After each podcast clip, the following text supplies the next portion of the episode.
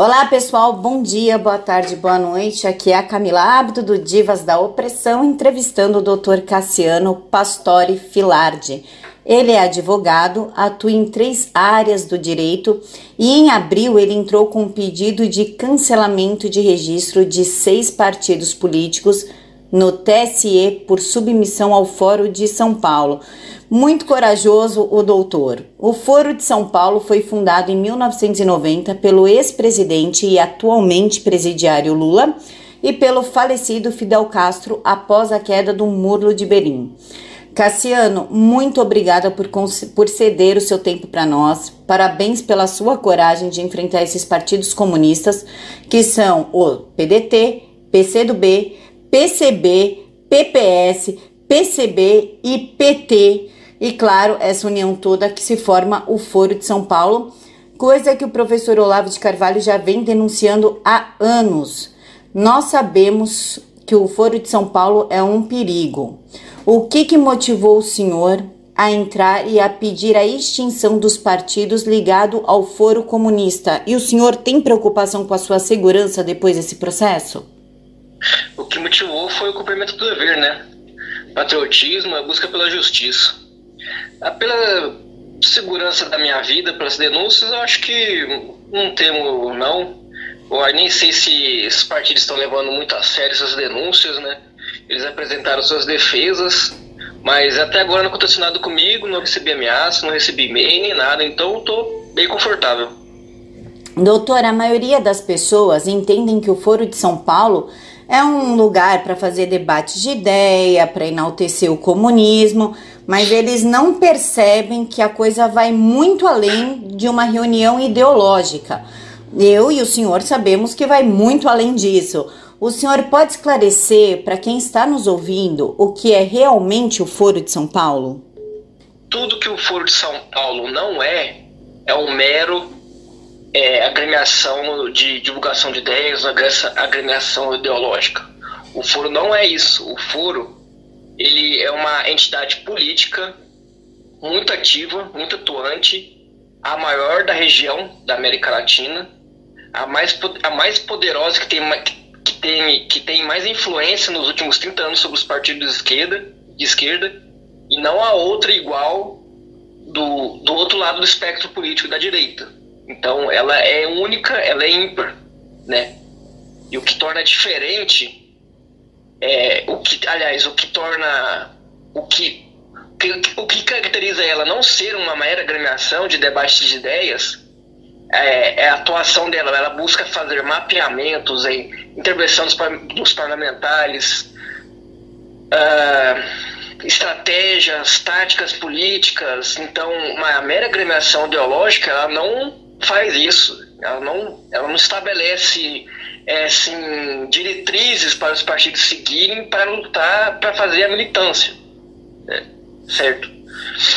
Doutor, então, isso... Oi, desculpa, pode hum. continuar. Então, é, essa questão de análise teórica, é, programa, estratégia, tática e, e, programas específicos para atuação política, né? É, é, isso, isso, cai, isso derruba por derruba abaixo qualquer ideia de, de que o Foro de São Paulo é uma agressão ideológica apenas para debates de ideias, de, não tem nada a ver, é mentira. Quem diz que o Foro de São Paulo é meramente de, de debates é mentiroso, é um mentiroso. Doutor, eu estava lendo a petição do senhor, inclusive eu vou disponibilizar no, no site a petição do senhor para que as pessoas possam ler, mas na sua petição esclarece que em 2003 ao menos dois delegados do Brasil participaram do foro. A Ana Mori Stuart e Paulo Ferreira, ambos do PT.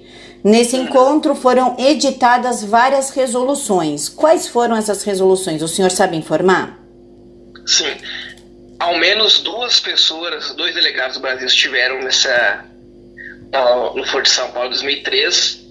Não sei se houve mais, né? O que foi registrado na, nas atas foram essas duas pessoas.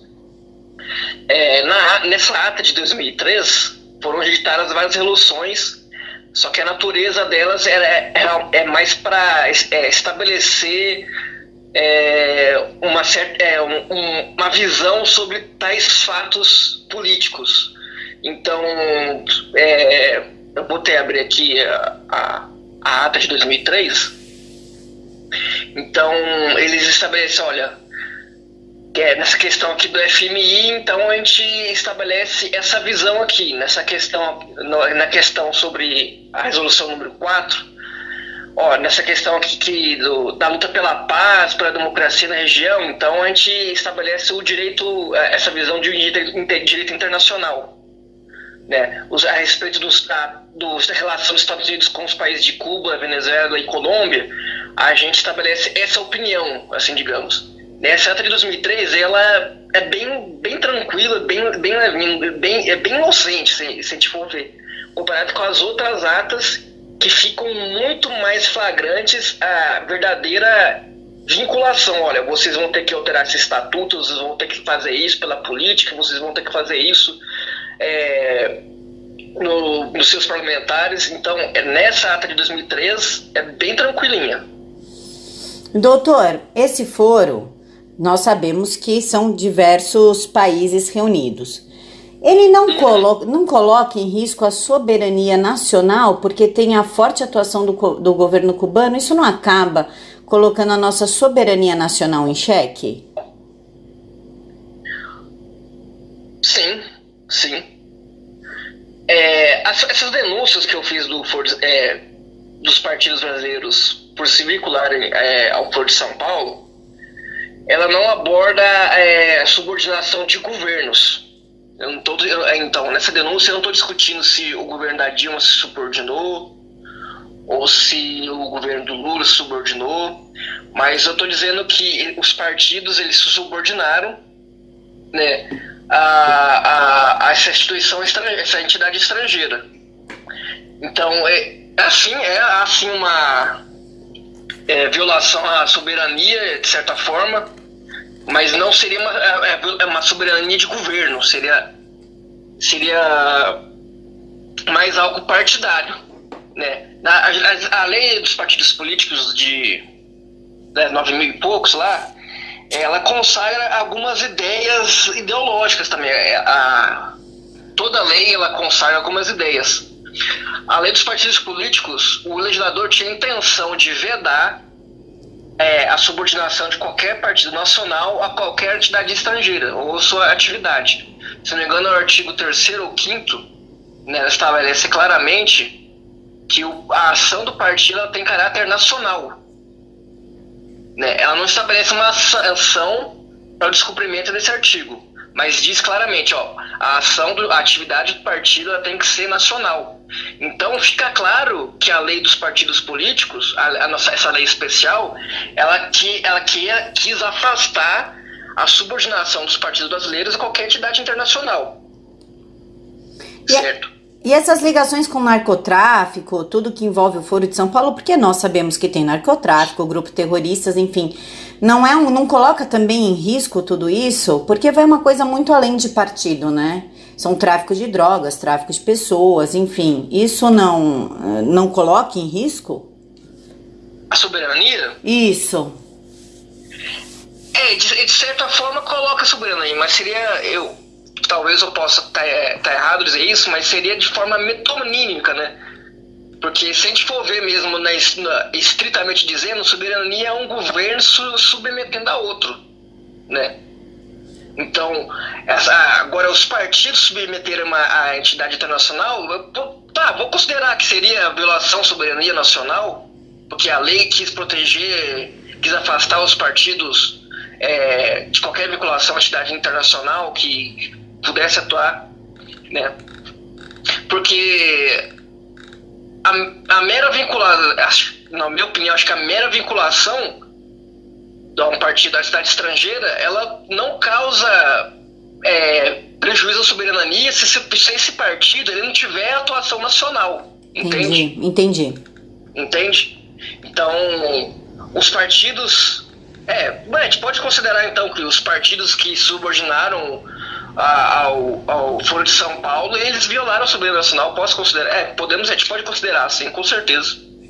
Agora, as quest a questão do narcotráfico, né? É, existe, existe até entrevista, se não me engano, do Lula Folha dizendo que o pessoal do Foro de São Paulo tinha relações com o pessoal das Farc e que eles mantinham conversa, que a, a, o, o, pessoal das Farc até tal ano participou, participava do foro, né? Então a gente vê que é uma reunião de, de pessoas criminosas ali, então é algo ilícito mesmo. Agora, para demonstrar, para provar profundamente como isso se dava, porque a gente só tem matérias jornalísticas, né? Sim. Na cabeça do juiz, o juiz não, tipo, não vai levar um, muita sério somente uma matéria jornalística. Para provar toda a relação dos partidos brasileiros com o Foro de São Paulo, dos partidos brasileiros com o narcotráfico, o narcotráfico Foro de São Paulo, todo, toda essa, todo esse envolvimento teria que ser feita uma produção de provas mais técnica, mais aprofundada, algo que não está ao alcance do cidadão comum. Então, na minha petição, eu pedi diligências para a Polícia Federal, para o Ministério da Justiça, para a BIM, para que apresente relatórios, para, que o, o, a, o tribunal investigue e apure os fatos até, até onde não poder mais. Porque em denúncias anteriores, os ministros eles se contentaram somente com as provas que foram apresentadas pelos denunciantes. Eles limitaram, olha, não, essas provas aqui são insuficientes, então defiro o pedido e acabou. Entendeu? E nunca foi levado a plenário isso. Entendi. É, são, foram todas decisões monocráticas. Então, é, eu, na minha petição, na, minha denúncia, eu apresentei todo, pelo menos ou quase todas as atas da, do Foro de São Paulo, apresentei matérias de jornais, é, eu, atas do, do, atas de congresso do, do Partido dos Trabalhadores, eu apresentei é, notícias dos partidos que que demonstra o envolvimento deles com o Foro de São Paulo. E eu pedi que seja investigado, porque é, é, a, as, as, decisões anteriores têm entendido que essas provas não são suficientes. Então, né, eu não sei, eu, eu como cidadão comum não tenho como produzir mais provas, mais do que isso, não tem como. Então só Polícia Federal ou qualquer algum que tenha essa capacidade. O fato do Brasil ter saído da, do Foro de São Paulo, quando o governo passou para a mão de Jair Bolsonaro, descobriu-se uma dívida muito alta, se não me engano, de um milhão e alguma coisa. É, isso já não prova essa relação para o juiz? Ainda não prova que estava tirando dinheiro público do Brasil para sustentar uma organização internacionais com fins comunistas. Isso já não é uma, a maior prova que se pode ter?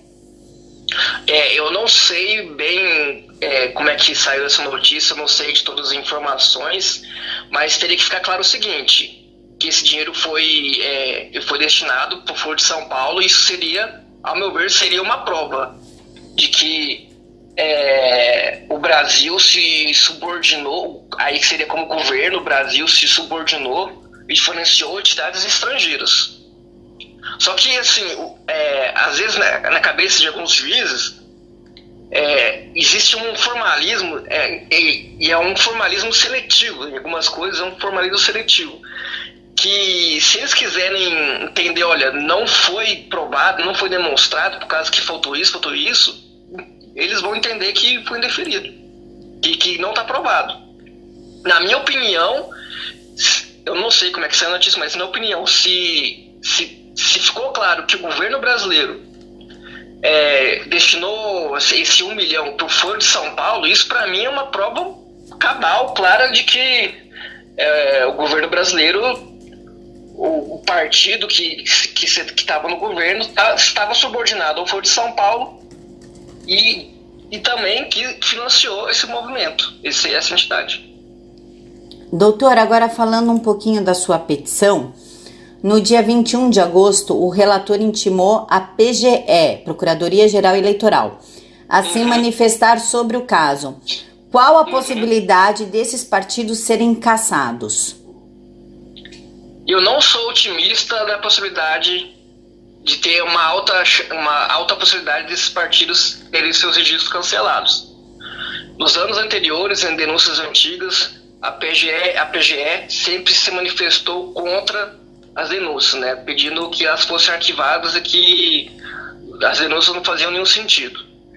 e o judiciário, os ministros têm, têm as, nas, nas anteriores aceitaram as manifestações do, da, da, da PGE, Procuradoria Geral Eleitoral.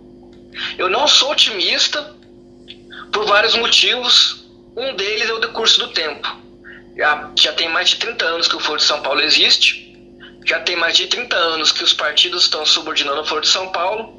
O ministro do, do TSE, ele pode olhar e dizer simplesmente o seguinte: olha, já que faz 30 anos que a lei é reiteradamente descumprida, então a lei perdeu sua eficácia, perdeu o valor social, então deixe eles continuarem subordinando. Isso pode acontecer, a questão hermenêutica. Pode acontecer. Doutor, voltando à história da dívida, eu localizei aqui. Quem, publici... Quem deu a publicidade ao fato foi o deputado federal Eduardo Bolsonaro. A Unasul nome de fantasia do Foro de São Paulo, não deixou apenas prejuízos políticos, mas também uma dívida milionária. Como todo bom socialista, o prédio da sede em Quito, no Equador, era luxuoso e adivinhe quem vai pagar esta conta. O Brasil deixa dívida de quase 50 milhões e dúvida jurídica na Unasul. Isso já não comprova? Então, mas aí fica mais uma é, questão de, de governo, né? É, a minha denúncia, ela tem um, uma, a matéria dela é bem restrita. Ela, ela aborda é, a subordinação dos partidos enquanto partidos. Né? Não dos partidos enquanto eles estiveram no governo, o que eles fizeram no governo. Então, é, um, é a delimitação, eu delimitei bem a matéria. Olha, eu vou falar sobre, somente sobre os, a subordinação dos partidos em relação a essa entidade for de São Paulo. A questão da Unasul, aí já se trata de governos. Entendi. Governos. Entendeu? Aí, é tipo, aí, como se trata de governos, aí fica uma questão é, é bem discutível é, a questão da, é, da subordinação, né? Porque a, a Constituição brasileira, ela, de, ela deixa, ela, ela meio a gente pode dizer que ela permite que seja, que se abra a mão da soberania nacional para para seguir uma, uma é, orientação estrangeira. Só que isso se tratando de governos. Entendi. Né? Se não me engano, é o artigo 4 da, da Constituição Federal. No, né? Doutor, Mas que... agora, em relação a partidos, é, não existe essa permissão. Nenhum partido pode subordinar nenhuma entidade estrangeira. Entendi. Entende? Doutor, agora voltando para a sua petição, que eu acho que é o que mais interessa aos ouvintes. A sua petição foi apresentada em abril e os partidos começaram a responder em 12 de junho pelo PCB e terminaram a 21 de junho pelo PDT. Seis partidos comunistas deram respostas às denúncias que o senhor fez. O que eles uhum. disseram e o que eles argumentaram para derrubar a sua petição? Como eles se defenderam e como eles argumentaram que o senhor está errado? Eles apresentaram vários argumentos, eles apresentaram a jurisprudência do tribunal a respeito da matéria, decisões monocráticas anteriores, porque houve outras denúncias dos anos 2015, 2016, é, é, falando do, do, subordinação dos partidos é, em relação ao Foro de São Paulo. Essas denúncias elas foram julgadas e foram julgadas é, improcedentes, né? Então eles alegaram como um dos argumentos mais fortes é a jurisprudência dos, dos anos anteriores, por outro lado, a gente vê que eles disseram que o Foro de São Paulo é uma mera agremiação ideológica, que não há nada de mal nisso, que é permitido pela Constituição Federal. E, em suma, é, nenhum dos partidos é, negou a existência do Foro de São Paulo, exceto o atual Cidadania. Se não me engano, era o PPS, a Total Cidadania que falou umas bobagens lá que Foro de São Paulo não existia, que isso é história de sessão da tarde. É o, o, o advogado escreveu um palhaço. O, o único, né? É o único que negou, não, isso não existe, daí teoria da conspiração, é, quase que eu mandei, quase deu vontade de, de responder o sujeito ali, mas mandando uns xingamentos ali, mas foi o único que, o único partido que negou a existência do furo foi o atual cidadania. Os outros partidos, eles ah, é, aceitaram a existência, é, é realmente é, assumiram que, que compareceram no Foro de São Paulo, mas negaram é, essa coisa é, de ser uma, uma entidade política que, que sujeita os partidos. No dia 26 de junho, o senhor impugnou as respostas, que o significa que o senhor triplicou no TSE o argumento deles, né? Réplica e tréplica. Qual foi a sua resposta aos contra-argumentos deles? Eles apresentaram algumas preliminares de inépcia inicial, de legitimidade passiva, respondi essas preliminares, né? E no mérito eu, eu enfatizei que o Foro de São Paulo não é uma mera agremiação ideológica de divulgação de ideias, é uma entidade política, a mais atuante da América Latina, a mais forte, a única e que não existe nenhuma outra do, do outro lado do espectro político. Em suma, é isso. Em 21 de agosto, o relator intimou a Procuradoria-Geral Eleitoral, a PGE, a se uhum. manifestar sobre o caso. O, uhum. Depois disso, o que, que aconteceu? Parou por aí? Já teve uma resposta? O que está acontecendo? Não, então, não houve mais manifestação da PGE, ela foi intimada, já está intimada. Não houve manifestação, talvez ela demorar mais por causa dessa transição entre a Doge e o Aras, né? Então, eu não sei o que, que, vai, que pode acontecer agora. A minha, a minha petição, um pouco diferente das outras, eu peço é, investigações que sejam por dos fatos, peço diligências. As outras petições, é, nessa petição eu apresentei impugnação, nas outras eu acho que não foi apresentada, não foram apresentadas, não foi apresentada impugnação.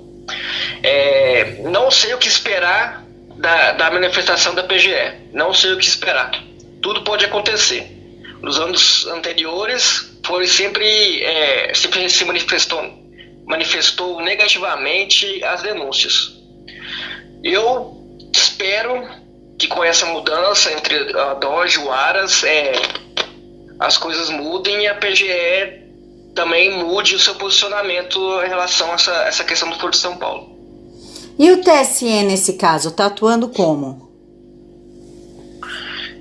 TSE tá, até agora ele não se manifestou, ele só cumpriu com o seu papel de mandar citar as partes e tocar o processo. O judiciário não, não deu sua opinião ainda sobre o, os fatos. Mas eu creio que, que esse ministro está aí, eu, eu creio que é, ele vai aceitar o meu pedido de diligências. Eu, eu acho que o mais importante desse processo é que seja feita as diligências, que seja investigado o fato. Que acione a Polícia Federal, Ministério da Justiça, todos os órgãos que, que existirem que, para isso. Doutor, para não tomar muito tempo do senhor, o senhor quer passar algum recado para quem está ouvindo a gente, seja como advogado, seja como cidadão, porque inclusive um dos partidos acusou o senhor de perseguição e falou que o senhor era conservador. O que, que o senhor quer falar para os nossos ouvintes? Qualquer cidadão brasileiro pode apresentar uma denúncia no TSE. É, eu apresentei, eu não apresentei denúncia, não foi como advogado, eu apresentei como eleitor. Então basta é, você estar na condição de eleitor que você pode apresentar a denúncia ao TSE e encaminhar ao TSE.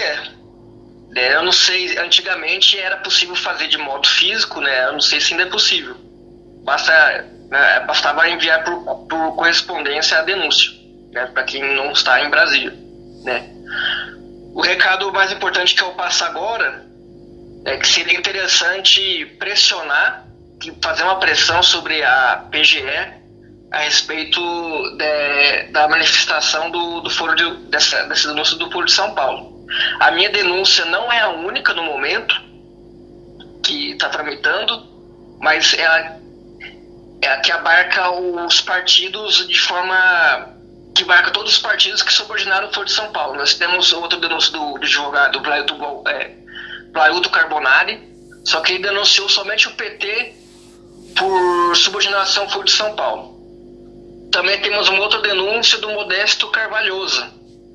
Só que a denúncia dele é uma petição que tem mais de 100 páginas e a denúncia dele não tem tanta pertinência temática em relação à subordinação dos partidos do Povo de São Paulo. Ele discute mais é, uma questão de, de, de uso indevido de verbas públicas, é, de dinheiro público. Então, é, a, a temática, a matéria não, não se ele não se aprofunda muito, não se restringe muito a, a questão da subordinação dos partidos ao Foro de São Paulo. Então, nós temos essas três denúncias. A minha denúncia, ela denuncia os seis partidos e pede diligências, é, é um, um diferencial em relação às outras denúncias. Então, o que eu peço é que falem muito desse, é, sobre essas denúncias, sobre é, o pedido de cassação dos partidos do de São Paulo, que estão subordinados ao de São Paulo. Se, se os partidos não forem cassados, não tiverem seus registros cancelados dessa vez, nunca mais a gente vai conseguir é, o cancelamento desses partidos. Essa é a nossa última chance de obter o cancelamento desses partidos. E vamos esperar o que vai acontecer, né? Apesar de do meu pessimismo, vamos vamos apoiar, vamos torcer. E é isso. Doutor, muito obrigada pela sua atenção, pelos esclarecimentos e pelo tempo que o senhor desperdiçou aqui nos explicando. Muito obrigada. Eu que agradeço, não é tempo desperdiçado, não.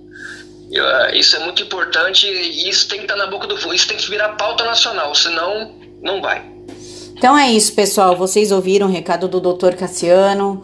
Vamos aí começar a bater no Foro de São Paulo e pedir sim a extinção desses partidos, se nós quisermos realmente ver o Brasil livre desses comunistas. Agradeço a todos, fiquem todos com Deus.